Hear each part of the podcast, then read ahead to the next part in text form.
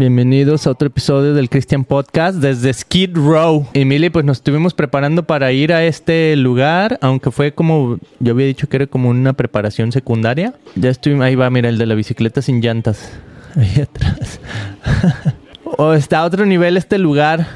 O sea, lo que te refieres sin llanta es que traía los puros... El puro metal, el rin. Puro rin. El puro rin este, mucha drogadicción. Muchos de los que estaban aquí, pues se notaba que eran así como de la onda homosexual, en condiciones muy deplorables. Había afroamericanos de un lado, latinos por otro. Yo nomás vi una asiática en todo lo que estuvimos ahí. Sí, no se mezclan. No se mezclan mucho. Pero parece ser que donde pusimos nuestra mesa era la calle de los morenitos. Entonces... Los morenitos, por si no entienden, son los negritos, nomás que aquí en Estados Unidos como se agüitan, eh, decimos los morenitos, aunque pues muchos mexicanos también son morenitos, mm. ¿verdad?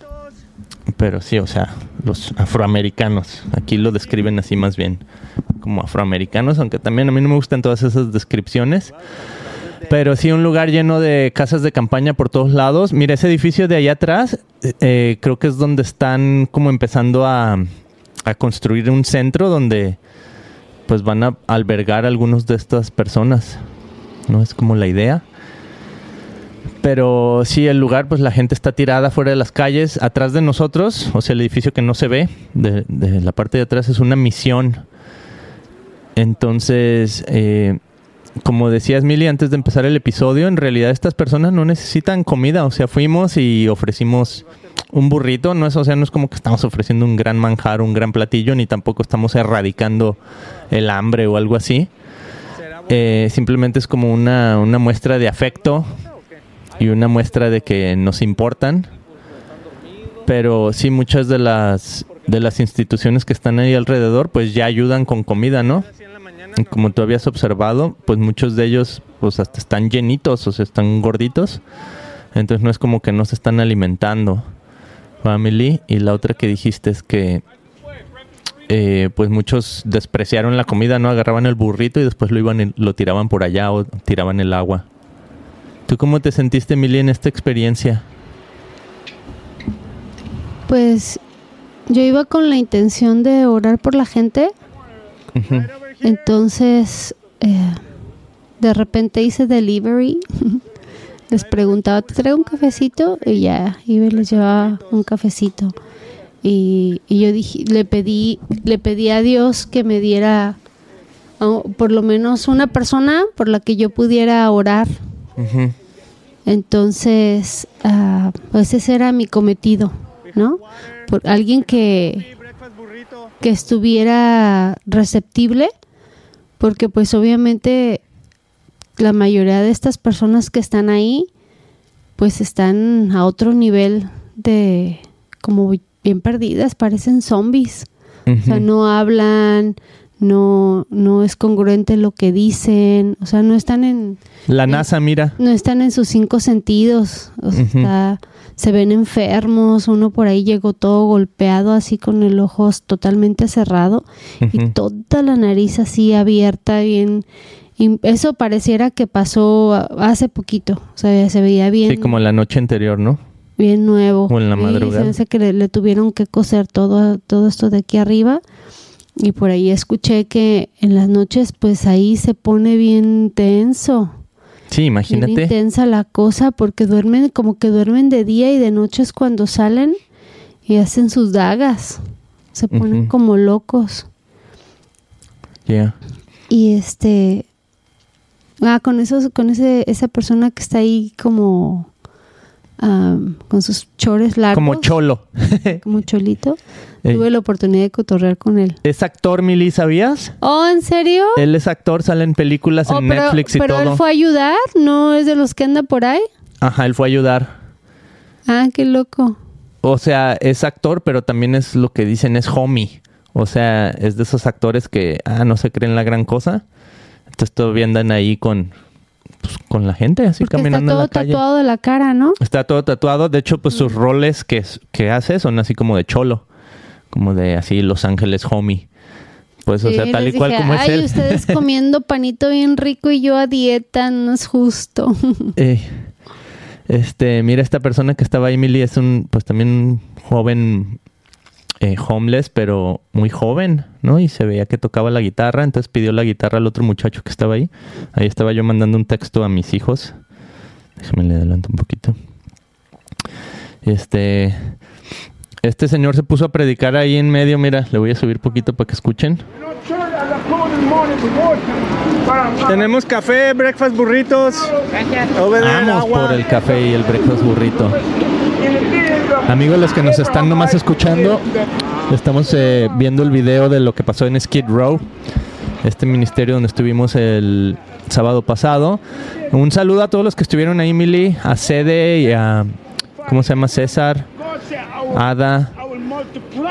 Mira, él está predicando ahí una prédica muy rara. Y yo estaba ahí de, háblame Jesús. Sí, Hasta un loco puedes usar.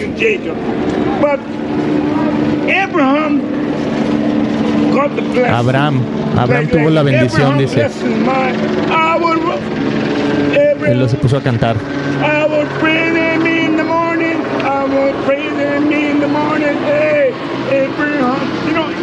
Bueno, pues esta persona eh, se puso ahí como a predicar en medio de la calle. Es, sí, es como Zombieland. Pues es otro, otro rollo estar ahí. Bien cañón. Pues la mayoría de los que están ahí es como por efectos de drogas y ondas mentales. Mira, igual que la bicicleta sin llantas. Está buenísimo ese, no manches. Eso me recordó a mi infancia, Beto. La bicicleta Porque sin la llantas. única bicicleta que tuve no tenía llantas. Mm, Entonces era un ruidajarararao. Un ruido, ¿qué? ¿Ruidajero? un ruidajero. ¿Ruidal? Un ruidal. Un ruidajal. Mucho ruido. Pues así fue, Mimi, esto, este rollo. Eh, bien cañón, bien cañón experimentarlo. Eh, ¿Qué iba a decir, Mili? Mm, sí, o sea, como, como de mucho pensar, ¿no? O sea, ves la Biblia y, por ejemplo, te dice, ¿tú crees en Dios? Sí, también los demonios creen y tiemblan. Y ves cuando Jesús llega con, pues con personas que estaban endemoniadas y cómo los demonios diarios se, se presentan ante Jesús y ¿qué tienes contra nosotros, Jesús, el Hijo del Dios viviente? ¿O qué tienes contra nosotros, Señor? O sea, los demonios reconocen quién es Jesús, que él era el Mesías, ¿no? Entonces se me hace bien interesante porque a mí me- todos los que estaban ahí, bueno, no todos, digamos, no sé, el 90% de los que yo conocí ahí, eh, homeless, todo mundo cree en Jesús. Mm. O sea, les dices Jesucristo, oh yeah, Jesus Christ, oh yeah, y todos levantan su mano y todos oran y Jesucristo es el número uno. Entonces, este, está bien cañón porque, pues yo sí siento que hay muchos que están endemoniados, ¿no? O sea, es como esta, y como tú tomes lo del demonio, ¿no? Pero pues nosotros lo tomamos como esta manera de que, pues sí, daños espirituales, daños mentales, están como ligados a, a la onda de demonios. Entonces, yo hablaba con uno que era de Guadalajara también y, oh, sí, que Jesucristo y que orar y que no ¿Quién, sé qué. Fernando? No, ¿El que otro. estaba platicando yo? No, otro. Y este, o sea, todo el mundo conoce a Jesús. Entonces, a lo que iba con eso es que no es como que vas ahí y les voy a predicar de Jesús. Porque ellos ya saben, o sea, los demonios ya saben quién es Jesús. ¿No? De hecho, leímos la semana pasada que, que los demonios contestaron, conocemos a Jesús y conocemos a Pablo, pero ¿quién eres tú? Mm. Entonces, y que le dieron una paliza, ¿no? Entonces, ¿con qué autoridad vienes? Eh, entonces fue lo que experimentamos. Aquí te estamos enseñando donde estábamos en el momento que pasamos aguas, pasamos unos kits de sanitización, eh, pasamos cafecito, pasamos pan. Mucha gente preparó breakfast burritos, burritos de desayuno eh, hechos a mano. Otros fueron y lo compraron al McDonald's, pero en total pasamos como 200 burritos.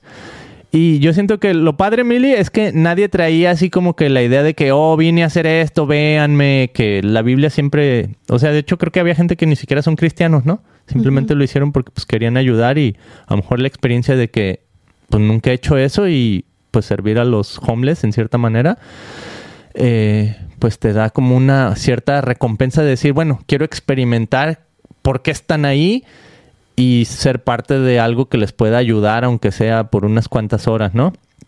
Pero como te decía al principio, o sea, no es como que estar ahí los va a, O sea, el haberles dado un agua y eso a lo mejor no va a aliviar su situación ya para siempre. Lo que sí es que como tú dices, Mili, ibas con ese deseo de orar y Dios pues te fue mostrando cuatro personas, ¿no? Dijiste por las que oraste. Entonces yo siento que sí hay ciertas cadenas que se rompen por el hecho de estar ahí. ¿no? Sí, sí, sí, siento que, de hecho, al final ya cuando nos íbamos hubo hasta ya como un pleito, o sea, ya había unos que se empezaron así como a alterar y a querer golpearse unos con otros. de hecho, uno que estamos viendo aquí en el video, que no vamos a decir quién, pero eh, hasta medio se quiso meter, meter en la pelea también, ¿no? Entonces, sí, al final ya se estaban poniendo las cosas tensas justo después de que empezamos a orar, ¿no? Eso ya no se ve en los videos. Eh, pero la idea tampoco era así como que, ah, venimos aquí a grabar y a que nos vean. No, o sea, siento que nadie traía esa, esa, ¿cómo se dirá, Mili? Esa mentalidad. Todos íbamos ahí, pues, para servir, para dar un poquito de esperanza a las personas, para aprender. O sea, porque ¿cómo vas a saber cómo viven las personas si no lo ves, si no lo vives, ¿no? Entonces, estar ahí sí te abre un poquito los ojos. Y ¿Qué más, Mili? ¿Qué más notaste cuando estuviste ahí, estuviste orando por la gente? No, pues que también hay gente que está buena y sana, Beto, como este Mm. señor que se ve ahí en la orilla con una camisa azul y un pantalón amarillo. Se llama Fernando. Y él vino a operarse y dice que nadie de su familia sabía. Entonces, eh, que un amigo le dijo, no, mira, para que te no estés pagando hotel, pues vente aquí, hay un lugar donde puedes dormir en la noche. Pero dice, no, esto está de locos. Dice, "Ah, no duermen, no duermen, uno grita y luego se ponen y que cantando y hablando y me patearon en la cabeza. Dice, y duermes en el suelo. Ahí los tienden en el suelo a todos. Y dice, no, no, no, la verdad muy mal, muy mal. E- Esto no, no, no es para mí, no tienen ayuda para gente normal porque todos están locos, decía, están bien locos. Mm. Y luego por ahí también pasaron unas familias que, Inmigrantes, ¿no? Que acaban de llegar. que acaban de llegar. Entonces, el, con la persona que yo hablé, con John, él, él me respondía, estaba acuerdo, hasta le pregunté, ¿Are you clean right now? ¿estás limpio? Y Un joven dijo- de 27 años, y me dijo, que estás hablando. y me dijo, no, ahorita estoy en drogas. Dije, wow, ¿cómo puedes estar cuerdo? ¿Verdad? Así, todo normal. Dice, oh, es que todavía no he llegado ahí. Pero qué grueso. O sea, él sabe que si sigue haciendo eso va a terminar como todos estos. Ujú. Como esta también nomás se agarraba, hable y hable y hable y no se entendía nada de lo que decía. Sí, Decía puras... puras borucas, incoherencias. Oye, Mili, pero... Pero ¿sabes qué Ey. siento también, Beto? Es que Ah. no es fácil. Se me hace que esta chava tenía como un acento muy marcado. Ujú.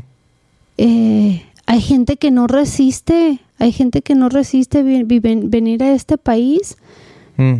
Dejas a toda tu familia ahí atrás y andas solo y de repente no hay trabajo y, y pues sales a la calle, ¿verdad? Y entonces encuentras gente que te ofrece algo para calmarte el dolor o para calmarte tu ansiedad o tu tristeza y pues le entras y ya de ahí no sales. Es que, o sea, todas esas personas, por ejemplo, hay, hay gente que se ve medio normal, no, pero no sabemos las situaciones, o sea, hay mucha pobreza también. Yeah. Y gente floja también que no le gusta trabajar y que pues por eso prefiere vivir ahí en la calle porque no quiere trabajar. Ujú. Sí, hay de todo, o sea, todo ¿no? tipo de Y gente- circunstancias. Gente, que a lo mejor sus traumas de su pasado, un golpe en la cabeza o cualquier Mm. cosa y mentalmente ya no quedan bien, Yeah. entonces el mundo los juzgamos y no hay las ayudas suficientes como y cuesta carísimo. Por ejemplo, yo en- hay un doctor muy muy bueno que se llama doctor Daniel Amén y él tiene clínica donde te puedes hacer un scan de tu cerebro y él te dice del 1 al 10 qué, ¿Qué tan mal tanto, qué tanto trauma Mm. en tu cerebro tienes o si tienes alguna infección o algo, pero ese, ese estudio cuesta 5 mil dólares. No, pues imagínese. O sea, para empezar, pues, oye, ¿cómo, ¿quién va a tener 5 mil? O solamente la gente que tiene varo ¿verdad? Y que alcance ese tipo de ayudas porque tiene 10 clínicas aquí alrededor de todo Estados Unidos. Entonces, pues no está tan fácil acceder a ese tipo de tratamientos. Yeah. Y aquí nuestro sistema médico o nuestro sistema en los hospitales lo único que te va a hacer es saturarte de pastillas antidepresivas que luego te haces adicto a eso y al rato terminan en las calles. No, entonces pues tampoco esa es la si- situación. A veces solamente necesitamos una vitamina, que es lo que dice el doctor. A veces solamente necesitamos, estamos faltos de algún nutriente o de algo. Y, y ahora también lo que no ayuda es la cultura de nuestra alimentación. La dieta americana es pésima, Mm. pésima. O sea, un americano regular, su dieta es de pura comida procesada. Yo conozco gente que dice, yo no como ni frutas ni verduras, Yeah. puros carbohidratos, pura comida procesada. Y, y esa es la dieta de los americanos. Pura pizza, hamburguesas, ah, carnes, Hot dogs. carnes procesadas, embutidos. Entonces todo eso, imagínate todas las toxinas que le metes a tu cuerpo. Entonces, ah, y y eso hace que pues la gente se ponga bien gordita, grande y que la medicina no haga su trabajo.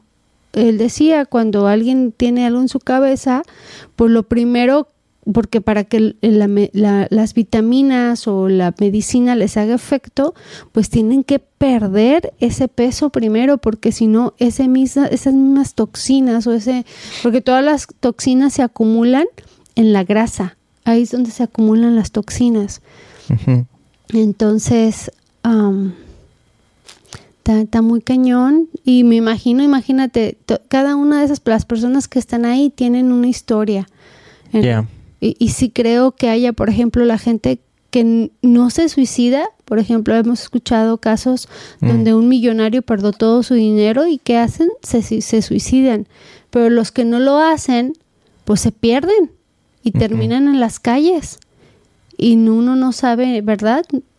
La, la historia de todos ellos. Y es muy, muy triste ver, como por ejemplo este señor que yo estaba hablando, Fernando, dice, toda mi familia es normal y están bien parados y todo, y tengo hijos y tengo esposa y todo, pero, o sea, y a veces igual, ¿no? Te pueden contar Misa. historias y yo así como que mm, te creo la mitad de lo que me dices.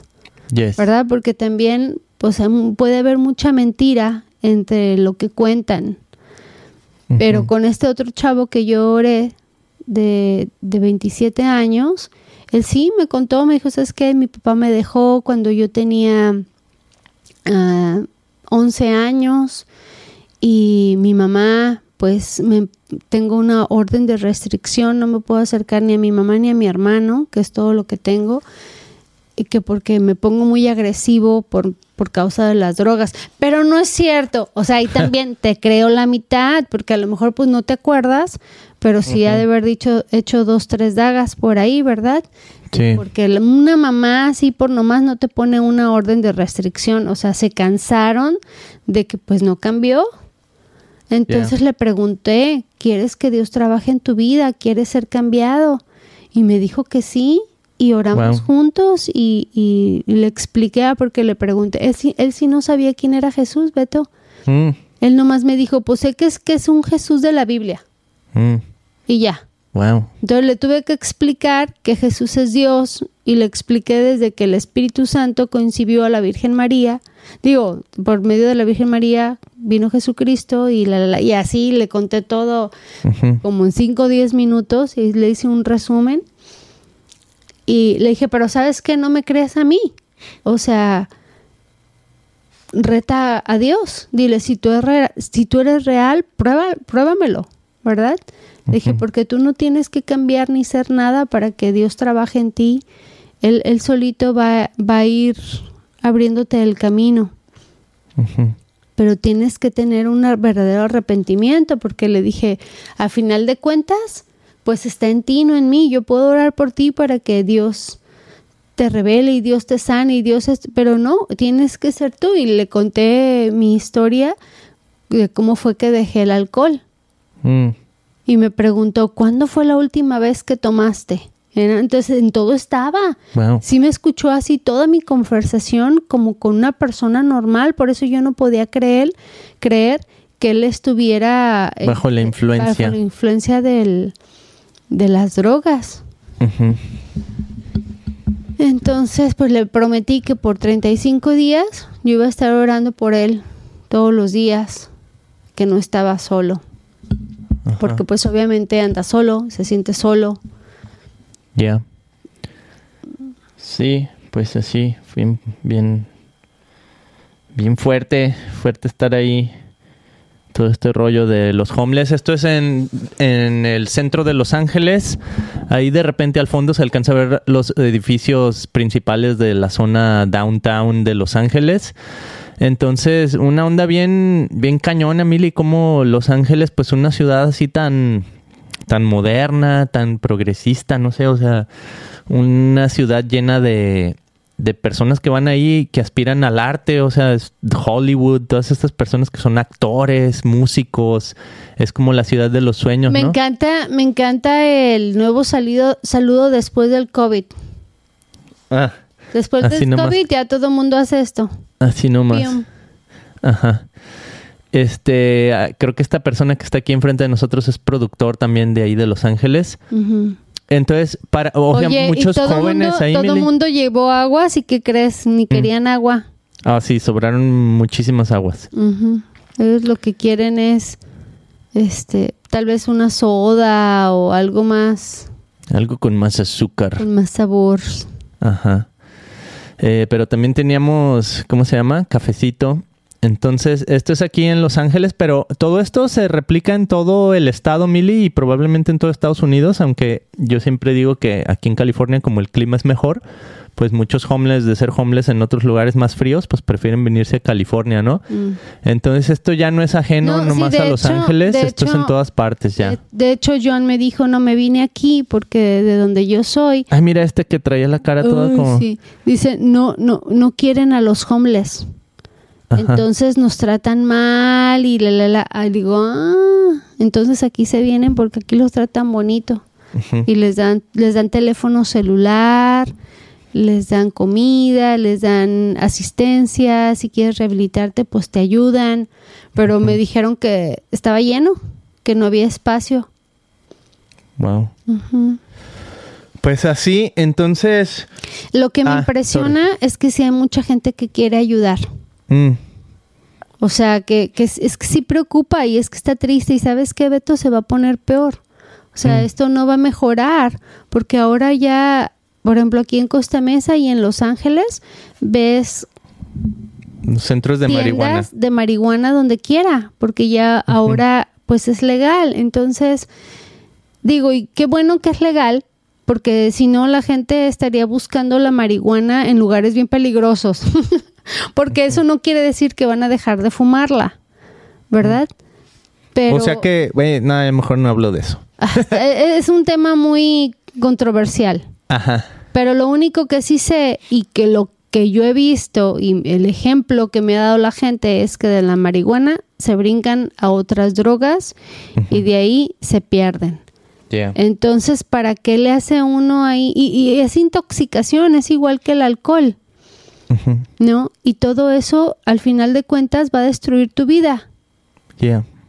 El alcohol destruye tu vida, el- el- las drogas destruyen tu vida y esos que son fans de, fan del, de la marihuana también destruye tu vida. O sea, los que yo conozco que fuman, they're so slow. They're- son bien lentos. Yeah. Y, y tú sabes un poquito más porque tuviste una entrevista con una persona acerca de la marihuana y creo que ya lo hemos platicado aquí en el en el Christian Podcast de los efectos y del trastorno que te hace en tu cerebro. En fin. Entonces hay mucha gente que está ayudando, dices. Y sí, o sea, el edificio ese que está aquí atrás. Sí, toda la gente que ayudan llegó. también, ¿no? Más lo que llegaron a ayudar a este evento específico. Eh, y, o sea, lo interesante, Mimi, que esto sea a dos cuadras, dos escasas cuadras de del resto de la sociedad. O sea, salimos de ahí y está la gente con sus tiendas, con sus negocios, vendiendo ropa. este, todo tipo de negocios alrededor de Los Ángeles. Entonces, esta es la zona así, tipo zombie, tipo lo peor. O sea, yo lo, lo comparaba así, tal Pero vez sabes como la. que sí se está poniendo muy feo porque yo tengo ah, amiga, una amiga armenian y que hay muchos armenians ahí en, en, en Los Ángeles que dice que se están viniendo a Orange County, vendiendo sus mansiones allá preciosas, carísimas, porque no se sienten seguros, porque ya no pueden ni salir a caminar en sus, en sus propias colonias. Porque obviamente aquí vienen a relajarse un rato y todo, ¿verdad? Pero. ¿de dónde sacan dinero Para seguir consumiendo droga? No creo que el gobierno les dé dinero para que, que- que gasten, ¿no? O sea, de no hacer nada no vas a obtener dinero. O sea, un drogadicto hace hasta lo que no para conseguir su men- Ujú. O Sus su drogas. marihuana, bueno, fuera marihuana, ¿no? Pues drogas más fuertes. Sí, eh, ahorita la que pues básicamente está fuerte en Estados Unidos se llama ¿Anfetamina? fetanil o algo así. Mm. Fe- fentanyl. Fentanyl, quién sabe cómo lo pronuncian. Mm. Fentanil. Eh, sí, es horrible. Yo tengo amigos que son policías, amigos que son, eh, ¿cómo se llama? Eh, bomberos. Y dice, sí, esa es la epidemia más grande ahorita en, en Estados Unidos, sobre todo aquí en California, pues, pero en todo Estados Unidos.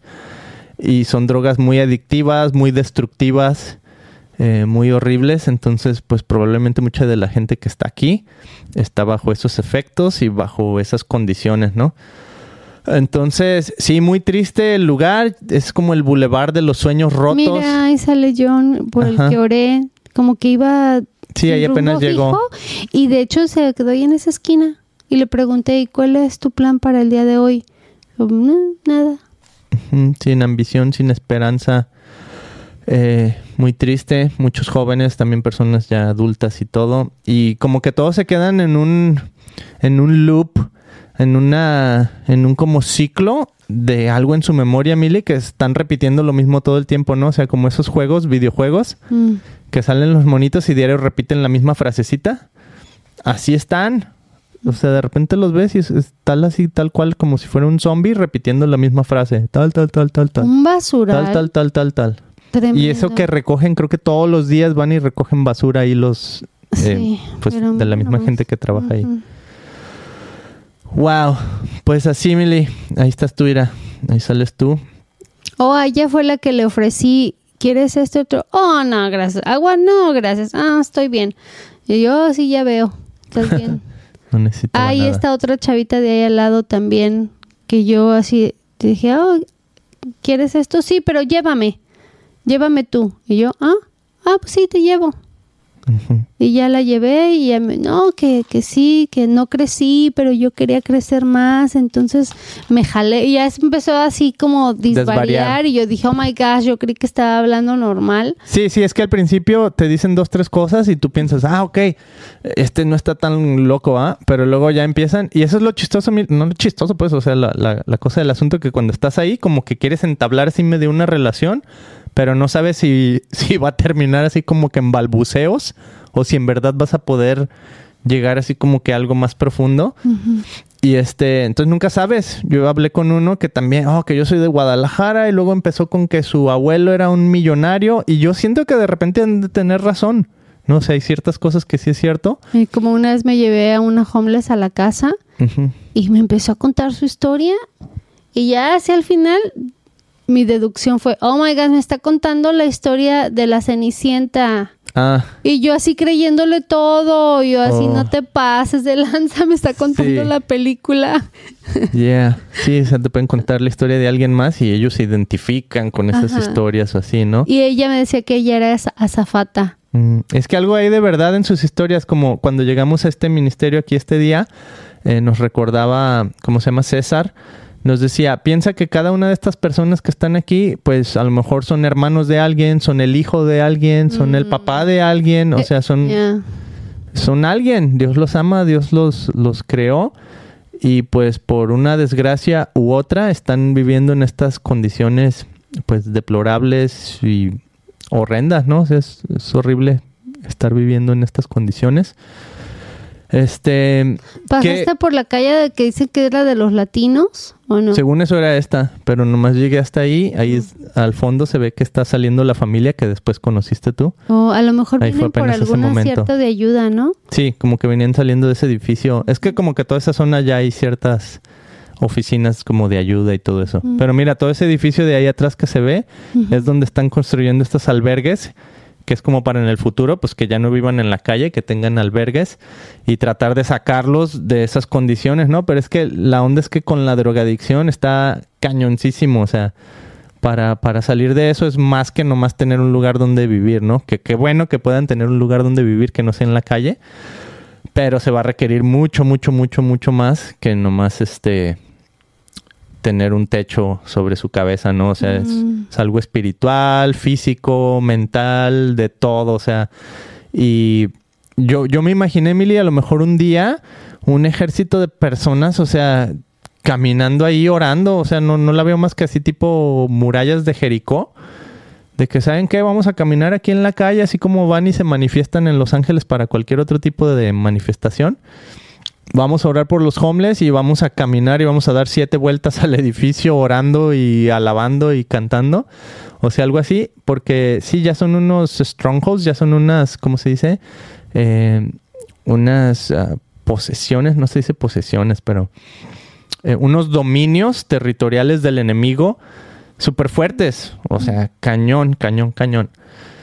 Que sí, para salir de ahí está, se necesita mucha fuerza y, y también que tengan el deseo, ¿no? O sea, porque las personas por las que oraste me imagino que tenían el deseo de que oraras. La última que yo me acuerdo, ella sí llegó, se llamaba Eva, y llegó ahí así enfrente de nosotros con su como andadera y dice, yo quiero que oren por mí. Y Oren por mí, necesito eh, oración. Era una latina, ¿verdad? Ajá. Y ella conocía a Jesús. Ajá. Sí, yo tengo fe, pero también creo que ella tiene mucho tiempo viviendo ahí, porque te acuerdas que Sí, una- a otras personas ahí. Ajá, y saludaba. Aunque no me quieras, yo te quiero. Pues porque Ajá. luego se bronquean ahí, ¿no? Pues Sí. como andan- uno este, trae un aliento así súper alcohólico. Y, y tuve la oportunidad de orar por ella y le dije, ah, claro que sí. Y ya les hablé a todos los muchachos. Le dije, a ver, ¿cómo que nomás yo no estoy sola? A ver, todo mundo acérquense. Porque ella necesita a un ejército. Y vamos a orar por ella y Dios la va a sanar con fe, pero le dije, pero tú tienes que creerlo, o sea, no está en mí, está en ti también el recibirlo. Yes. Ahora vamos a, la onda, Mili, de que estuvimos orando, digo, sí, orando y ayunando. Y la onda espiritual, o sea, la onda de demonios y de lo que vemos en Jesús. ¿Tú cómo lo viviste? O sea, ¿crees que, ¿crees que este es el lugar para ir y sacar demonios? O, cómo ves tú el ministerio? O sea, alguien que, que diga, yo quiero hacer ministerio así, tal cual, de, de estar en las calles, de sacar demonios de personas de las calles. ¿Tú crees que esta es la manera? Tú que, que has estado ayunando, que has estado así como pidiéndole a Dios eh, su poder y fuerza, pero es, no sé, porque yo soy, tengo así como mi lado un poquito escéptico, que digo, es que aunque vayas y ores, no sé, siento que necesitan ellos tener ese deseo de, de mejorar sí, y de porque salir. todo es free will, Beto. Ajá. Mira, honestamente, yo, lo, mi pensamiento es este. Sí. A ellos yo no les tengo miedo. Mucha gente les tiene miedo porque sí, como se ponen bien locos, y violentos y eso. Ajá, y violentos, pues te pueden dañar, te pueden golpear o te pueden puede pasar algún accidente. Pero dije, o sea, pues total, le corro, me alejo. Aparte yo iba con la protección de Dios, segura que nada me iba a tocar.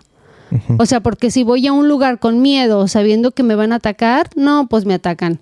Pero obviamente fui con la fe en Dios de que tengo su protección y que yo ah, fui a orar. ¿verdad? Y, y no me, yo no me puse como loca a orar por cualquiera que pasara. O sea, yo estuve solamente con mis ojos abiertos y detectando, a ver, ¿quién de aquí puede recibir oración? Que lo decía en su corazón. Porque si no, no, no, no tiene efecto. No tiene efecto porque tenemos free will y la persona tiene que querer. Simplemente en la iglesia. Ah, y a lo que voy es que, o sea, ellos, obviamente algunos están enfermos de su cabeza. No creo que todos estén poseídos, Beto. Mm, Yo creo que sí hay mucha gente con enfermedades. Puedes tener alguna infección en el cerebro también para actuar así y para estar así. Sí, Entonces, lagunas mentales, ¿no? Decíamos en Sí. español. entonces le tengo más miedo a la gente con dinero y con poder. Ándale. Porque eso sí matan, destruyen, o sea, pues les digo, ¿cómo le voy a tener? Estos, estos son indefensos. Estos ahí nomás están sobreviviendo y ellos quieren drogarse y no se metan conmigo, es mi vida y, y ya esto es lo único que yo sé hacer y tuvieron traumas que no pudieron superar de niños, no sabemos de dónde vienen, you know, de familias este, que a lo mejor sus papás hicieron lo mismo, ¿no? Se drogaban y tomaban en su casa, entonces es lo que siempre vieron y lo que aprendieron, están perdidos, Ya. ¿no? Entonces, pero alguien con poder y con dinero, qué miedo, porque si es malo, entonces, eh, como un día estaba en una zona súper chida de aquí de Newport Beach y en un club privado, con playa privada y alberca privada y todo, y entonces un cuate me dijo, ¿Are you Armenian? Que si yo era armenia, le dije, no, soy mexicana, entonces ya me dijo, oh, yo tengo negocios allá en Sinaloa y voy cada semana y tengo un club aquí en Los Ángeles y tengo mis guaruras, de esos que mexicanos, mexicanos, así que se ven, dan miedo en cuanto los ves. Dice, sí, a veces pues me toca desaparecer gente. Ándale. O sea, me lo, pero me lo estaba contando Beto. Como si nada. Porque pues el cuate ya se veía entre sus sesenta y tantos. Y pues esa gente con poder y dinero ya dicen la verdad, no les importa, les vale lo que la gente piensa. desfachataron ya. Entonces decía, o sea, ¿qué tipo de ser humano tú e-? Ah, no, y luego se estaba quejando en los días que estamos viviendo. Ah. Y yo así de qué incongruencia todo lo que estás diciendo. Que porque ya no hay seguridad y que no sé qué, que la manga yo así de guata. O sea, tienes un club nocturno que el- tus clientes salen todos atascados de borrachos o drogados y están tirados en la calle y afuera de un antro. No puede hacer eso porque pues, no puede no puede pasar eso porque si no ah, al, al, al negocio Le quitan su licencia. le quitan ¿no? su licencia o les dan unas multas carísimas. Entonces el señor agarra una troca y manda a sus chalanes o a sus, a sus empleados a que los levanten y los echan en una troca a todos, pum, pum, pum, los levantan y los avientan allá por Rancho Santa María, Rancho Cucamonga, Rancho no sé qué me dijo, y los tiran. Wow. Imagínate que a uno le da un sobredosis o le da algo. Sí. Dices, no manches, o sea, y, y tiene business en Sinaloa. ¿Qué tipo de business van a hacer? Pues imagínate en Sinaloa. Oh, y, y él era, era, Sinaloa, para los que no saben, amigos, es un estado en, en México donde, pues, la verdad, pues de ahí empezó el narcotráfico, ¿no? Si han visto Narcos México, Sinaloa es donde comenzó todo eso, de ahí se empezó a expandir hacia Guadalajara y, bueno, otras zonas, ¿no? Tijuana, etcétera. Pero Sinaloa es como, pues, muy conocido por esa onda de narcotráfico. Entonces, eso sí me dan miedo, fíjate. Wow. Que digo, wow, este está dispuesto a hacer todo por dinero. Mm. Ya. Pues así está, Emily. Eh, sí, aprendimos bastante. Como tú dices, me gusta eso que dijiste. No todos están endemoniados, pero pues muchos sí. Y, y también eso, ¿no? Que estuvimos preparándonos, entonces íbamos sin miedo. Y como te digo, al final ya pues empe- se empezó a poner un poquito violenta la cosa. Pero aún así, eh, dentro de todo, tranquilo, ¿no? O sea, como tú dices, o sea, no fue como que... eh, o sea, como que sentimos de repente así que, oh, estoy en riesgo de perder mi vida, algo así. Pues siento que no. no Mira no así. estas familias Sí, o sea, va con toda su familia buscando caminando. ayuda, ¿no? pues tiene que pasar entre todos los homeless, sus niños Ujú. bien preciosos, bien chulos. Sí, y ellos acaban de llegar de, de algún lugar de Latinoamérica, Yo que eso que- sería yo creo que interesante en la, en la noche sí me daría miedo. Mm, sí. En la noche a lo mejor me tengo que vestir yo de homeless para ir ahí y que no me vayan a decir nada. Sí, sí, sí. Y, y la otra cosa, Mili, que... Que nadie nos atacó. Nadie nos dijo nada No, porque estábamos, no. o sea, si mal plan, nadie. Como que están acostumbrados a que la gente va y ahí, porque no hemos de ser los únicos. De seguro muchas iglesias y todo el mundo ha de querer ir ahí y, ayudarlos. Pues no creo que muchísimas, pero sí. No, yo creo que ¿Sí? sí. Ay, no sé, Mili. Eh, sí, un lugar muy... pues, muy- Imagínate qué bonito fuera que nomás así como Jesús ir y tocarlos y liberarlos, porque el, el- ¿te acuerdas cuando Jesucristo atravesó el mar y llegaron a, a este lugar donde había un endemoniado? Él no vino a que este que decir ah nadie lo nadie ok en muchos ejemplos de la Biblia alguien trae oh mi hijo mira mi hijo hay un Ah, tiene sí, un sí. demonio el papá trajo al hijo ayúdame y el papá me dio si es que tú puedes ¿cómo que si es que tú puedes para qué me lo traes tienes o no tienes fe Ujú. sí, Entonces sí tengo, ya. pero ayúdame. ayúdame a entonces, creer. ya, ya, ayúdame a creer, le pidió. Y está bien y es válido. Es lo que yo siempre les digo a mis hijos. No me creas a mí. Créele a Dios. Y si no le crees a Dios, pídele que te ayude a tener fe. ¿No? Entonces, en este caso, nadie lo acercó a él. O sea, él fue directamente a acercarse con el homeless Beto.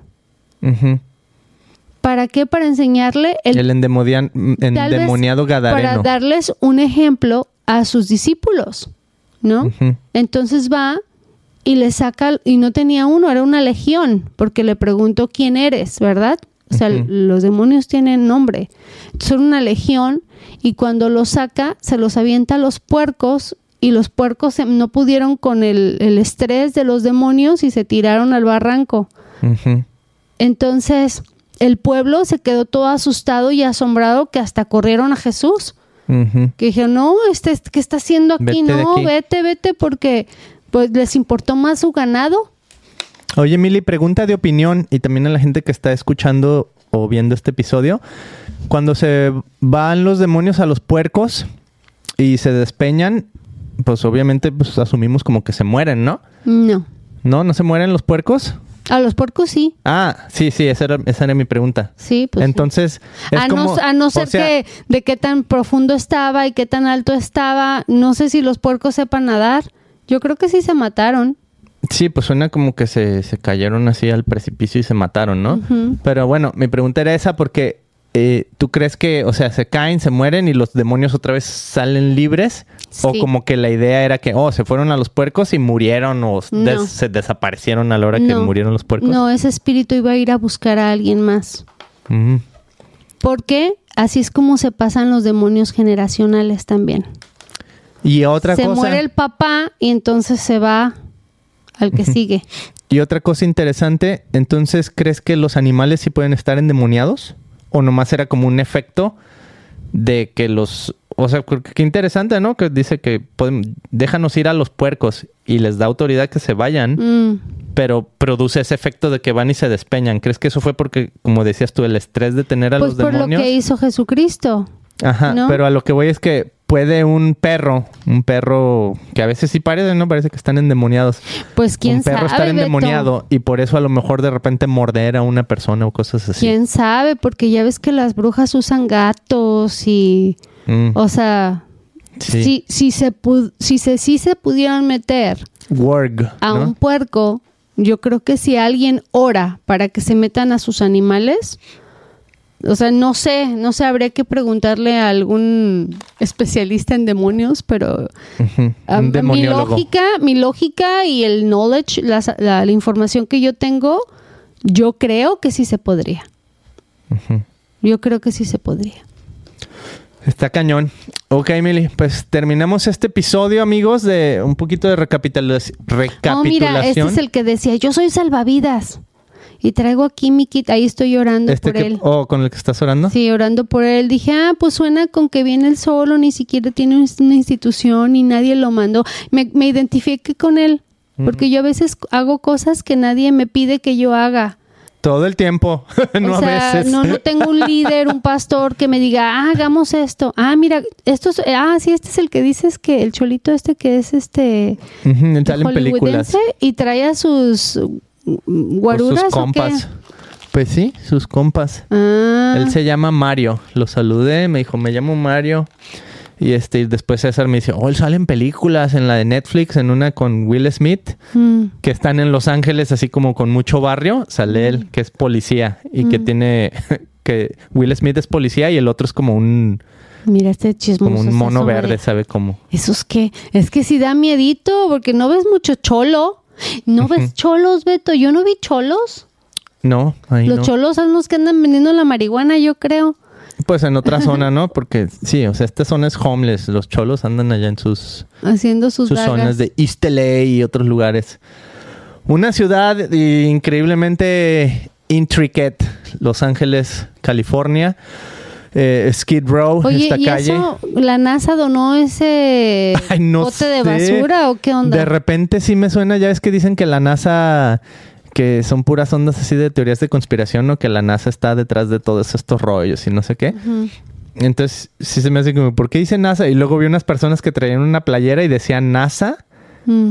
Eh, creo que eran esa, la familia, mexi- la, no mexicana, la familia latina, que pasó así con sus hijos y todo. Creo que ellos son los que traían así playeras que decían NASA.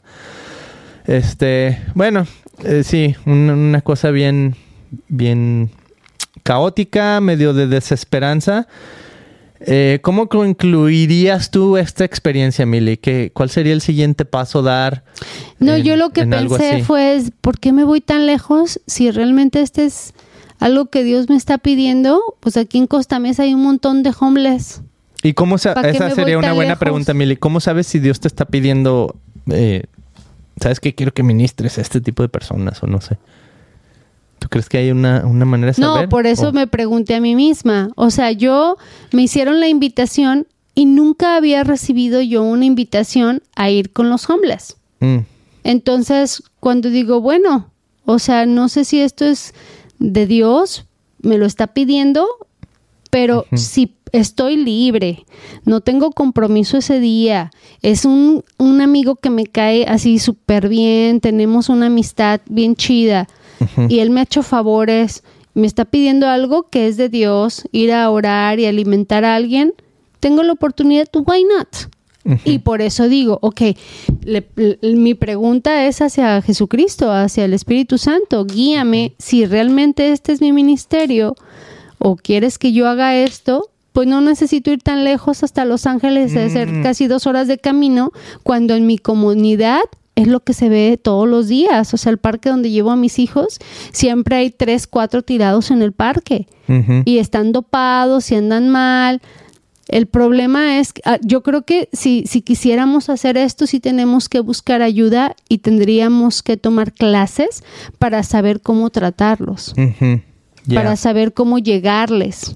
Porque uno, hay, y uno, sí hay. uno no va a llegar a cambiar vidas, sí podemos orar, pero, pero siento que no es así, pues, que hay que, hay que orar y la oración es bien poderosa. Hay que y pensar tal vez en, sí, porque yo te acabo de leer, yo te acabo de leer un versículo en Juan.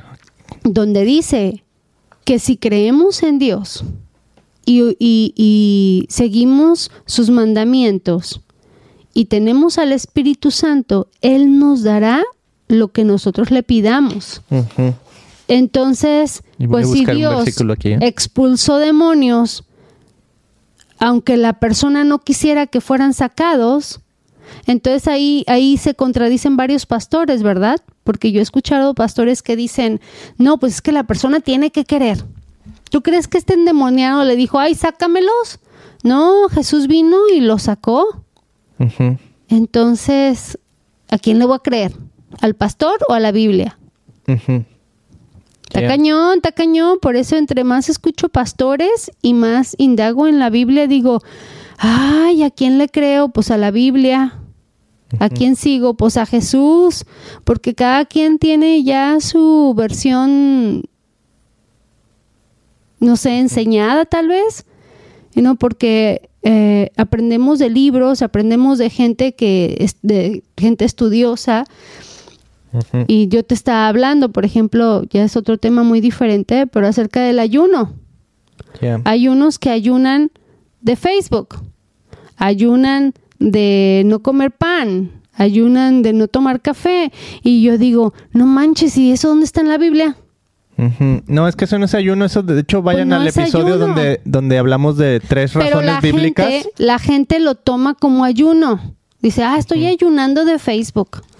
Y luego hay quienes dicen, no, estoy, estoy en ayuno, pero tomo jugo y como frutas y, ver, y, yo- y, y pastores, ¿no? Entonces digo, ¿dónde dice en la Biblia? Es un buen deseo y, y simplemente es la palabra equivocada, porque no es ayuno. El ayuno, y ese, vayan ese episodio, se llama Tres razones bíblicas para el ayuno. ¿Y eso lo tienes tú? Ya lo hicimos ese episodio, Mili, ¿ya ni te acuerdas? Ups, Wow. ¿estaba yo en él? Sí, Mili. Ah. Tres razones bíblicas para el ayuno y ahí mencionamos eso, que el ayuno, eh, lo otro se llama abstinencia, abstinencia de Facebook, abstinencia de las redes sociales y todo eso está buena, es una buena práctica, pero el ayuno es psicosomático. Y ya no, eso no lo voy a explicar otra vez porque ahí está ese episodio, antes para que re, regurgitar el mismo ¿y este episodio. qué te decía? O él, eh, chécate que en su mano, para los que no nos chupe, están viendo, chupe. no, en su mano trae una pulsera que significa que estuvo en el hospital y dice Oh. fall risk, que significa que tiene el riesgo de caerse. Entonces, cuando estás en el hospital y Oh, tienes alguna, te dan alguna droga o morfina o cosas así, puede que eres propenso a que te caigas o por Mm. lo que sea que traigas en el cuerpo, ¿ah? Entonces por eso traía puesta la pulsera y dijo algo así, es que me caí y me pegué y que me puse una, pero después dijo, y es que estaba pues Pisteando gusto. Pisteando, ¿ah? Entonces, es lo que te digo, que de repente tienen, o están cuerdos y de repente dicen puras jaladas, ¿no? Ahí te va lo que dice Jesús en Mateo 10, 1. Jesús reunió a sus doce discípulos y les dio autoridad para expulsar espíritus malignos, en griego espíritus impuros, o sea, demonios, y para sanar toda clase de enfermedades y dolencias. Los nombres de los doce apóstoles eran Pedro Simón, luego Andrés, Santiago, Juan, Felipe, Bartolomé, Tomás, Mateo, Tadeo, Simón el Celote y Judas Iscariote, que después de los lo traicionó, ¿no? Entonces aquí cabría preguntar, ¿estás tú dentro de estos? O sea, ¿será este al ministerio al que Dios te llamó? Y interesante porque siento que si tu ministerio es como de longevidad, si estás buscando como sostenibilidad en la manera de ayudar a los homeless, entonces sí busca, o sea, si sientes como ese llamado, sí vas a necesitar de un ejército, ¿no? Mm. No va a ser como que pues tú solo vas y oras y ya, no, vas a necesitar un ejército, se necesita una comunidad, se necesita gente que, que sepa hacer cosas bien en sus temas diferentes, ¿no? Gente que, que tenga los recursos para, por ejemplo, un edificio donde los puedas albergar, pero otra gente que le guste la hospitalidad y dar y pasar las aguas, gente que los ayude a bañarse, gente que los ayude a buscar cómo encontrar trabajo, o sea, es algo que se va a requerir un ejército, ¿no? Pero lo que sí podría hacer, Mili, es que una experiencia como esta puede ser como la introducción para que te des cuenta si eso es a como que a lo que Dios te está llamando. ¿no? O sea, vas y oras y dices, ay, es que aquí Dios me tocó y Dios me movió y siento que por aquí es, entonces ya eh, significa, o sea, no es como la entrada, pues, es como que por ahí es, pero sigue conectándote con gente y busca una manera de ayudar a estas personas a largo plazo, ¿no? Y probablemente si, si ese es tu llamado, o sea, no va a ser algo que vas a hacer en un mes, en dos meses, en tres, o sea, va a ser a lo mejor hasta lo que vas a, lo que te vas a dedicar en toda tu vida, podría ser. O en años, ¿no? 10 años, 15, yo qué sé. Este, o a lo mejor en una temporada de tu vida también puede ser, ¿no? O sea, serví en un ministerio como de estos 3, 4 años, un año.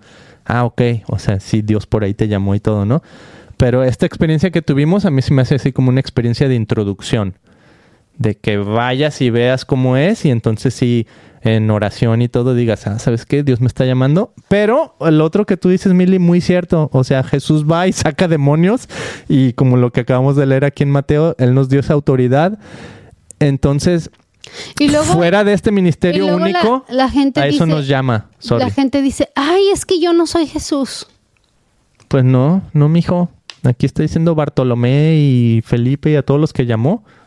Sí, pero también dijo, cuando yo me vaya, les mando al Espíritu Santo y van a hacer obras como las que yo hice y más poderosas. Yeah. Entonces, de, podemos tener el poder por medio del Espíritu Santo. Definitivamente, amigos. Pues aquí concluye este recap de lo que vivimos este sábado pasado.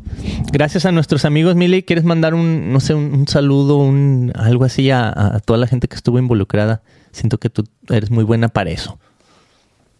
Pues la verdad me dio pena porque siento que ni los pelé, así como hi, y yo estaba así como que bien ubicada en, en mi ambiente y en el buscar por quién orar y dar algo de mí en ese momento. Pero se me hizo padrísimo que todos ustedes atendieron al llamado, a la invitación que se nos hizo y como dice Beto, algunos lo vamos a seguir haciendo, otros decimos, no, sabes que pues la neta esto no es lo mío, este, pero pues gracias, gracias por haber asistido y pues gracias a César que fue el que movió y trajo a todos sus compas y sus amigos, gracias por tu corazón César. De, de querer ayudar a, a esta gente sin recibir nada a cambio. Ah, gracias a mi amigo David que nos conectó, gracias a Ashley, gracias por el desayuno que nos invitaron después de haber estado ahí y el agüita que me tocó al final, que venía yo así de, me estoy secando, necesito agua. Tenía muchísimo que no sentía esa, esa sed, yo creo que hablé mucho. Sí, hablaste con muchísima gente. Pues amigos, gracias por haber estado aquí en este episodio.